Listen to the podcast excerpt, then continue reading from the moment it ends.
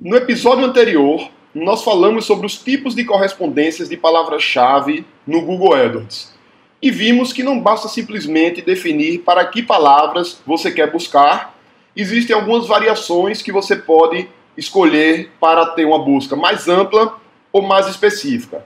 Porém, tão importante quanto escolher para quais palavras-chave você quer aparecer, é escolher para quais palavras-chave você não quer aparecer.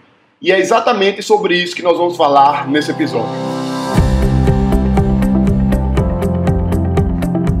Diga aí, amigo, aqui é Felipe Pereira, seja muito bem-vindo ao episódio 124 do Digcast. No episódio passado, 123, nós vimos como escolher as palavras-chave para as quais você deseja mostrar seu anúncio dentro do Google AdWords. Então nós vimos que quando você vai incluir uma palavra na sua plataforma de anúncios, você pode escolher uma correspondência ampla, ampla modificada, frase ou exata. Então, dentro da correspondência ampla, nós vimos que se você colocar, por exemplo, bolsa feminina, foi o exemplo que nós utilizamos na, no episódio passado, qualquer busca relacionada a essa palavra, ela vai aparecer.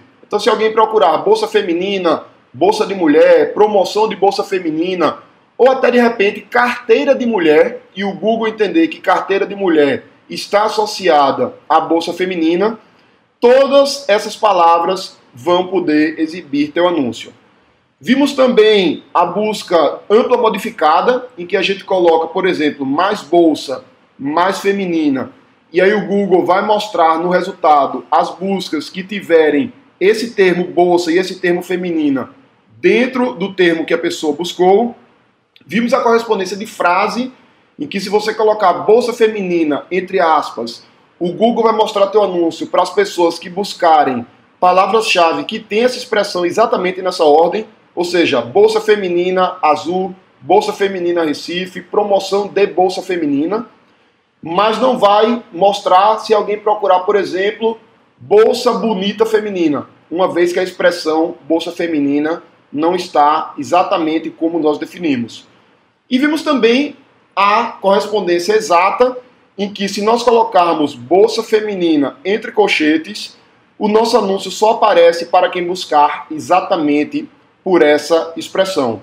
No final do episódio passado, nós vimos as correspondências negativas, em que você define que não quer que seu anúncio apareça para determinadas buscas. Porém, as palavras-chave negativas também têm tipos diferentes de correspondência dentro dela, os subtipos. Antes de explicar os três subtipos, é importante a gente entender que a correspondência negativa ela funciona de modo diferente das palavras-chave positivas. Então, enquanto na correspondência positiva o Google vai levar em consideração um pequeno erro de digitação, singular ou plural e outras variações. Na palavra-chave negativa, você precisa inserir cada uma delas.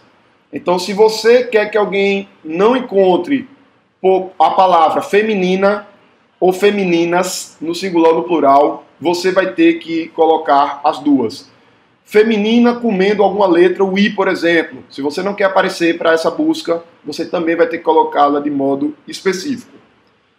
E quais são os tipos de correspondência de palavras-chave negativas?